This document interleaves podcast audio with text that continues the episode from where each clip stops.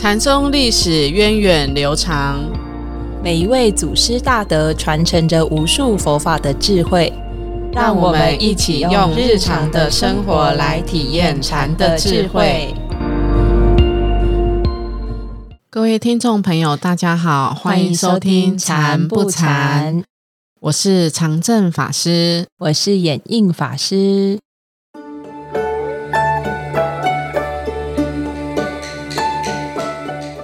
我们在前两集节目中介绍了石头西迁的弟子药山惟演禅师，今天我们再接再厉来介绍另外一位很重要的弟子，就是天皇道悟禅师啊。但是我们对天皇道悟禅师其实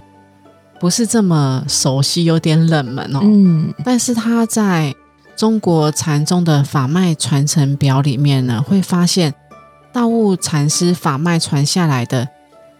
是中国禅宗上很重要的两个宗派，嗯，就是一花开五叶的云门宗，还有法眼宗，嗯，所以天皇道悟禅师在中国历史的传承中呢，具有很重要的地位。嗯哼，那我们来介绍一下天皇道悟禅师。他的生平哈，他是大概是现今的浙江那边的人，然后他俗姓张，嗯，他小时候长得就是这样，身仪很挺毅。就是长得很庄严的意思，庄严。那他十四岁就想要出家哦，但是父母反对。父母反对真的是很正常的一件事情。那那法师，你当时要出家的时候，父母有反对吗？有啊，我老菩萨舍不得。对呀，啊，对呀，好像舍不得。好像法师有分享过，对不对？对，一定这很正常。对，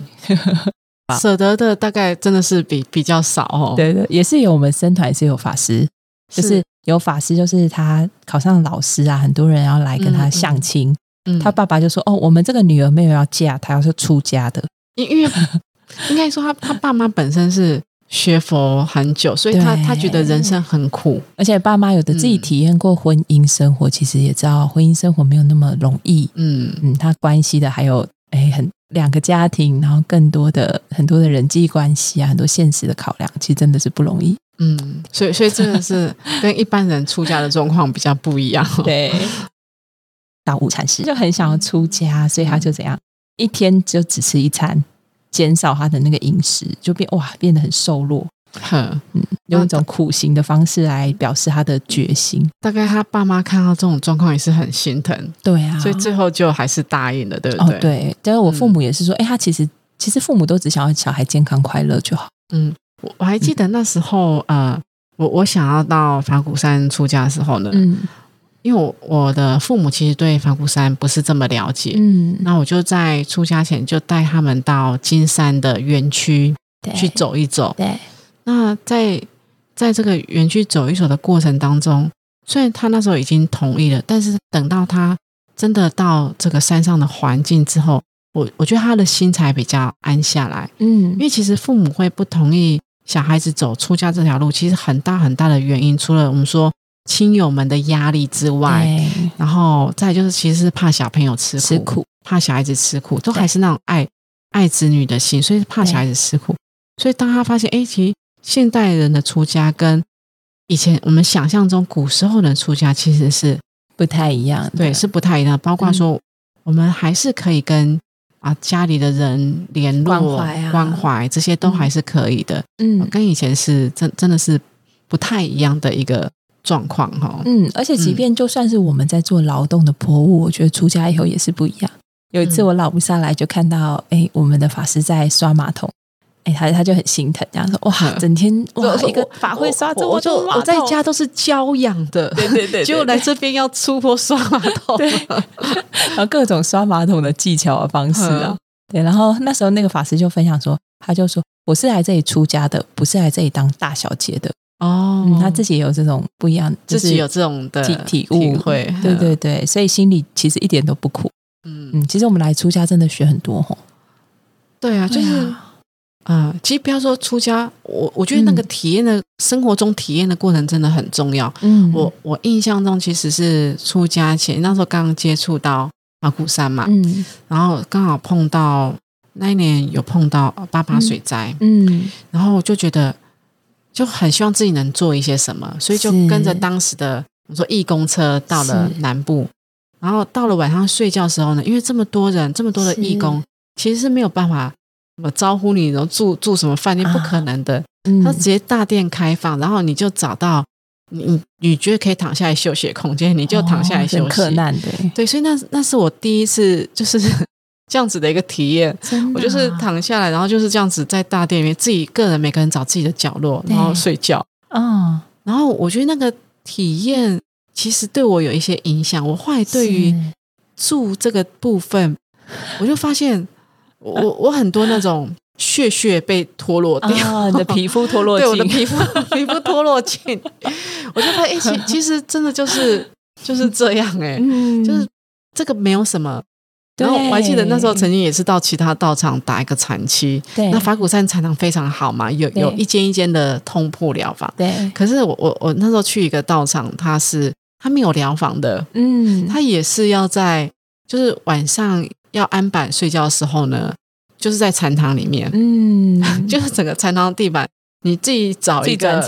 对，自己转场，然后自己找个地方，然后你带，你就带着你自己带来的被，盖上你自己带来的被，然后就这样生活可以这么简单。对，就是虽然我我也不知道我体会到什么，可是我就觉得我很有些东西对脱落掉了，对，就没有那么在意了。对啊，我我觉得这是一个蛮蛮有趣的一个蛮有趣的一个体验。嗯。嗯，然后。啊，其其实我呃最近也看到一个节目哦，是应该是大陆那边的节目，他们叫做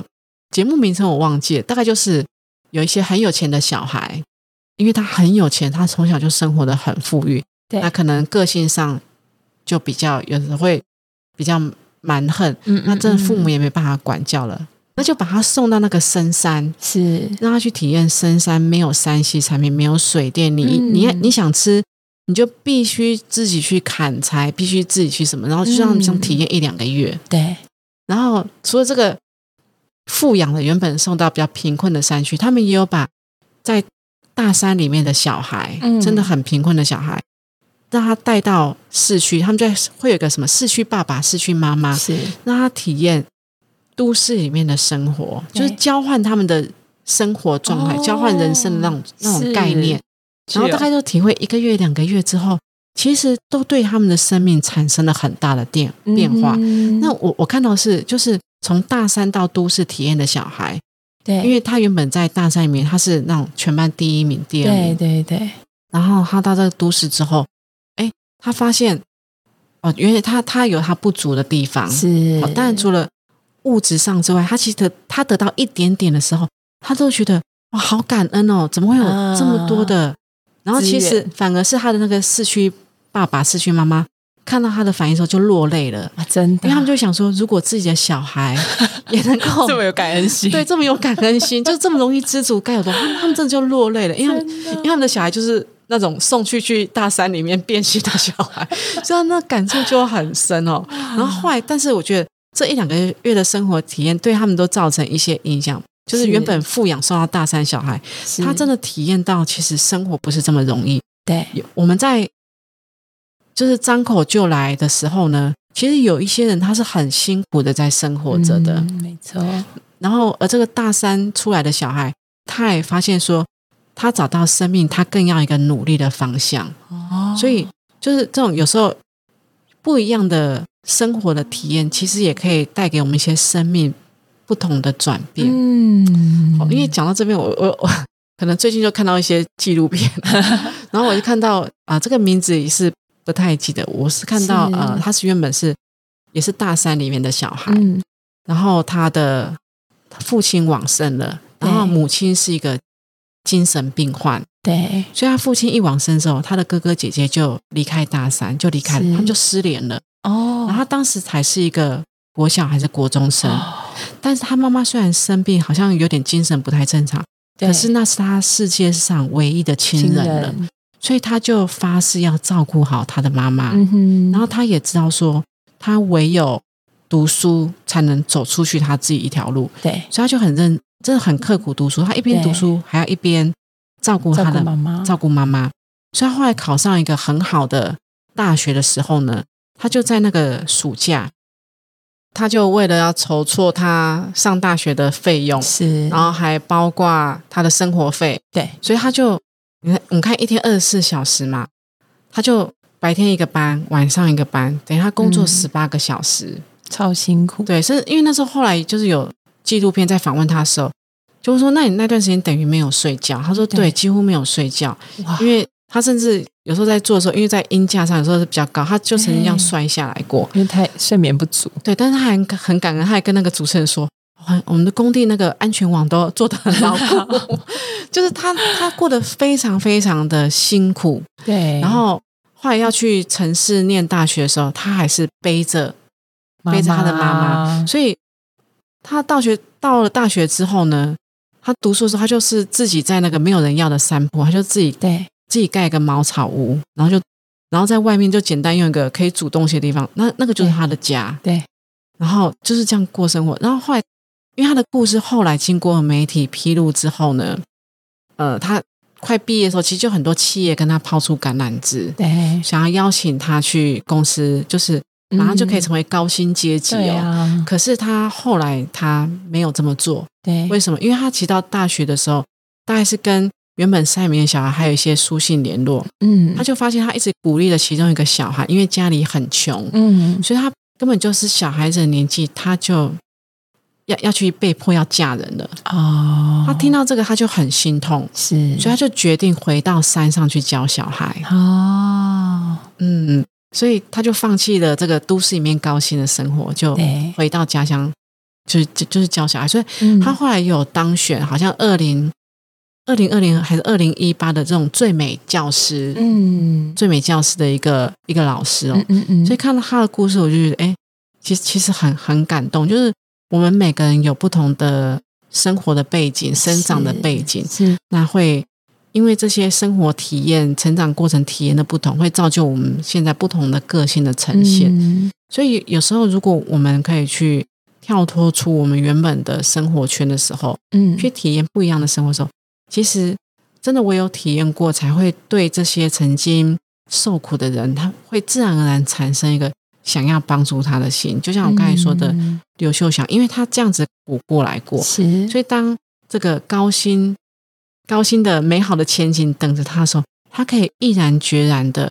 放下，嗯，这种高高薪的这种，我们不是说利诱了，哈，就是高薪的生活，而愿意走入大山去帮助这些小孩子。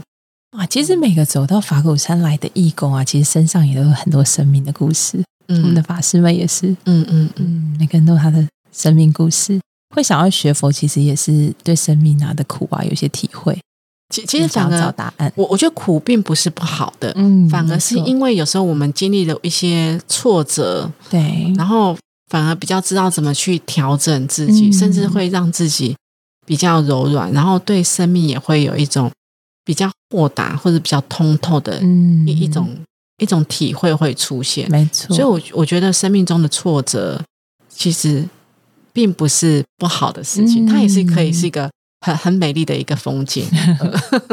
今天就是围绕着美丽、优雅、美丽、优雅、美丽，它也是一个可以很美丽的风景哈。嗯，好，那我们再回过头，我们看看这个天皇道悟的生平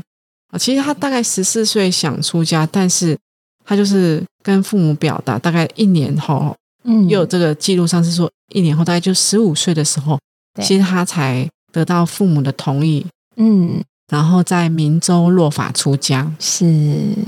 那呃，关于天皇道悟，其实他在文献的记录是非比较非常少的。嗯，那也有人说，哎，在十五到二十五岁之间，因为二十五岁才受具才受具足戒。那在这十年期间呢，哦，其实就是以修学经论。这样子的自修为主，嗯，那就曾经有这个文文献的称赞，称赞道悟法师哦，道对道悟法师，他是行在璎珞，自在于华严，嗯，所以行在璎珞，璎珞就是很很漂亮的庄严物，嗯嗯嗯，说菩萨披璎珞嘛，对，哦，这个璎珞其实就是形容他的戒行非常的清净，嗯，所以用璎珞来形容，因为，嗯。呃。犯行清净的人，持戒严谨人，他是会得到一个很庄严、很清净的相。嗯，所以他行在璎珞而自在华严，所以可见他的修学的背景呢，经论的背景是以华严为主的，以华严为主。嗯，那刚才法师说他二十五岁就去受具足戒了，对不对？嗯，然后他一直后来一直进三国一禅师有在他那边门下修行了五年，然后得到他的印可哦。哦，嗯，那这个进山国一禅师其实就是法清禅师，就是牛头法融门下的门下的这个这个法脉的禅师，也是当时非常有有名的一个禅师哈。嗯，那他在。道悟禅师在跟这个法清禅师修学的过程当中，哎，他有一天就体悟到了嘛，他就在这个语言知识当中，哎，识得了一中珠。这个一中珠就是一里面的宝珠，这个是《法华经》里面的一个譬喻，对不对？哦，《法华经》的譬喻，法师还记得这个故事吗？有，他把那个珠缝在那个衣服里，对不对？嗯，就是缝在这个失散这个。儿子的衣服里面，所以他失散在外、离家在外的时候，他以为他一直以为自己是一个很穷的人，是。就没想到他的衣服里面其实被缝了一个很珍贵的宝珠，他自己都不知道。嗯，哦，其实《法华经》里面这个故事呢，是要告诉我们：哎，我们看起来好像虽然哦也烦恼蛮重的，好像也蛮不清净的，甚至蛮染污的，可是这些都不会妨碍我们在衣着之下有这一颗宝珠的存在。哦。其实我们都是大富长者的小孩，哦，那他就是在法清禅师门下呢，就是身就得到了这样子一个悟处，然后也身心豁然开朗，然后放下一些什么妄念，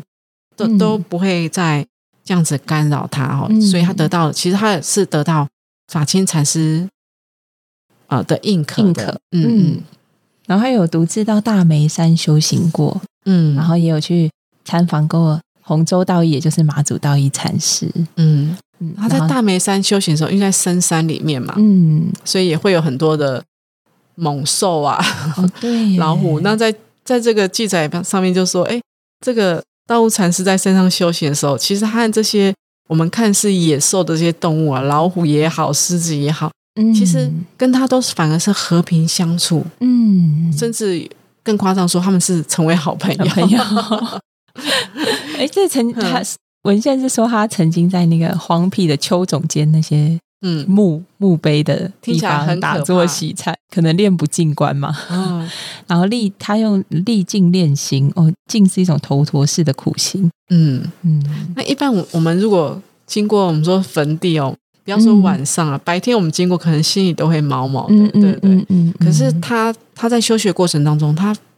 他在那边，他心也不会有这种恐惧心，对，身心很安安静，所以他真的是心里很很开很开阔，他没有任何觉得需要恐惧的地方，恐怖的地方，很光明。嗯嗯。我后来来拜会马祖道义之后，他有在他的门下修学了大概两年的时间，然后最后就是来到石头西迁禅师这边，然后最后才证悟。跟我们上一位介绍的这个。药山文言禅师也很类似哦，就是有参访马祖道一，参访石头西迁，所以真的当时就是跑江湖。嗯，那他在呃跟石头西迁修学的过程当中，其实有一番对话也是很有意思。嗯，那但这个我们先下个故事下下集再来说。那后来他其实是到这个湖北的紫金山。对，好，在那边住持了天皇寺，嗯哼，所以他被后来的人称为天皇道悟，嗯，就是就是这个原因，因为他住持的地方就叫做天皇寺。那是谁邀请他过去的呢？哦，是这个主事生这个灵剑。啊，那时候就是有一个因缘，是他们本来他旁边就是他这个郡城的左边有一个天皇寺，嗯，然后因为火啊火灾就荒废。那这个主事生灵剑啊，应应该说主事生灵剑是想要修复修复这个寺院，所以就知道，哎，这个天皇道悟禅师啊，他是一个弘化一方的化主嘛，他一定可以有他的福德啊，可以来帮助这边重建。那就在半夜的时候，就是去请他用轿子去请他，请他来住持这个天皇寺。在他之后就叫做天皇道悟禅师。那他在主持天皇寺的期间，跟当时的相国也是有一些互动。嗯，裴修在呃佛教界也是一个很有名的居士。嗯，因为他其实我们可以简单介绍一下，虽然他对裴修啊，他他在当时又称为河东大士。嗯，那其实他是从小就学佛的。嗯，他本身很有才华哦，他本身的品德也很高，所以他后来也是当到了这个宰相。嗯，但这个这时候的职称，他是只有这个职称的名字，但是是不会过问到政治上的事情。那主要给他这个职称，是因为他的品德很高尚。嗯，他不只是从小学佛，自己学佛，对，他的儿子还是一个出家人。很特别哦。嗯，他儿子在当时的。唐朝也是一个蛮有名的出家人，对。这个法名大家一定都听过，嗯，但是只是可能听的不是这一个人，对，叫做法海。哦，有没有觉得很熟悉？有啊，那个白蛇，对，白蛇，但是不是白蛇传那个法海？其实《坛经》六祖坛经也是法海继承，但是应该也不是那个法海，因为好多法海，当时截期坛经的法海是。慧能的弟子，这样算一算，应该不是这一位法海，所以他儿子很有名，叫法海，但是可能不是我们听到的那个这几个法海。嗯，那那这个裴修呢，去跟呃道悟禅师请请法的时候啊，嗯，其实他第一次去啊，他就发现，哎，啊，这个这个法师呢，这个禅师呢，他不会因为哦，我是一个宰相，哎，我是一个高官，对，然后就哦特别要怎么招待。那也发现说，有些平民百姓，甚至看起来好像不怎么样的人呢，去到他的寺院，他也是用一样的方式在对待他们。对，就不是不管你是高官也好，不管你是平民也好，他都是一样的态度。嗯，都一样。那所以他们，所以这个裴修看到的，就对他是更加的、更加的尊敬。嗯，那就其实我们儒家也讲嘛，贫而无谄。嗯，就是我虽然贫困，但是我也不会去残取，嗯，不会去特意的讨好你。是，而富有的人呢，应该怎么做？富而有礼。嗯，我虽然是富贵人家，但是我是很有礼仪的。嗯，我觉得这两句话对我们的一种警示，我觉得都还是很有用的。嗯，就我们现在普遍可能呃社会是比较富裕的，物质是比较好的，是，但是我我们能不能做到？富而有礼，嗯啊，那当我们面对比我们可能官阶更高的人，或者哦更更好的人，那我们能能不能做到没有残取，没有讨好？而且一般是可能我对你有一些利益的考量或需求，我才会对你有一些不一样的行为。当我没有的时候，我就可以这样子比较平等、很冷淡、很冷淡。就那我们就君子之交淡如水。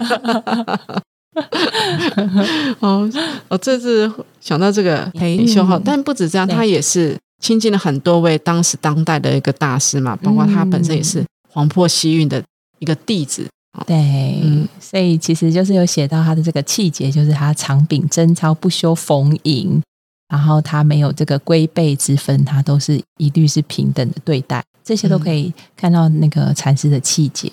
嗯，为什么他能够平等的？对待高官平等的对待平民百姓，嗯，这跟他当时政务所说的，就我们前面讲的，是他在他已经看到了每个人身上都有这个宝珠，宝珠，所以他觉得每个人都是一样的珍贵的，嗯，所以这个也让他是用很平等的心去对待每一个人，嗯。啊，那他所传承的这个禅法的特色和道风呢，其实真的就是跟。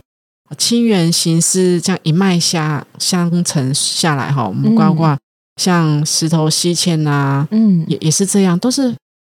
非常的，他们都有一个共同的经验，他们都是广参诸方，就是到各地去参学的，对。然后呢，他们都能够真的在问的时候，都能够问到很核心的部分，嗯，去参透到很核心的部分，而不是留在这个外向的皮。肢节的部分而已，所以他们能够顿悟这个禅机。所以这个清源行师门下呢，他们的这个禅风都有这样子的一个特质，真的，这个天皇门风、天皇道风哈。嗯，好，那最后他的原籍其实他也是能够预知实质，对不对？是他先跟弟子说，嗯，到最后一天然后大众就赶快来问疾呀，哦，他就。问疾是什么意思？呃，像维摩诘经也是问疾，有点像是哎生病的我去关怀，跟老师请安的意思。对对对对对，老师你最近身体好吗？对呀，嗯。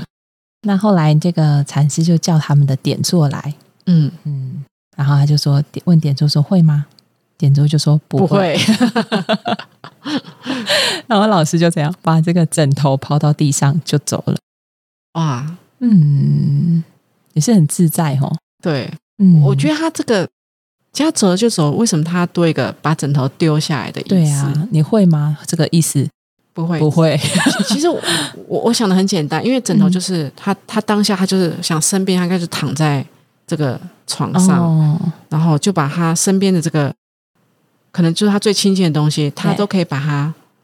嗯，丢下来，他都可以丢在地上，他都可以放下的东西。其实简单的两个字就是放下。嗯，就你你会吗？不会。其实你会不会，你都要放下，都放下，就放下。嗯，所以他就其实他到最后一刻都还是在教示着他的弟子们，没错，让他们有个悟处哈，没错。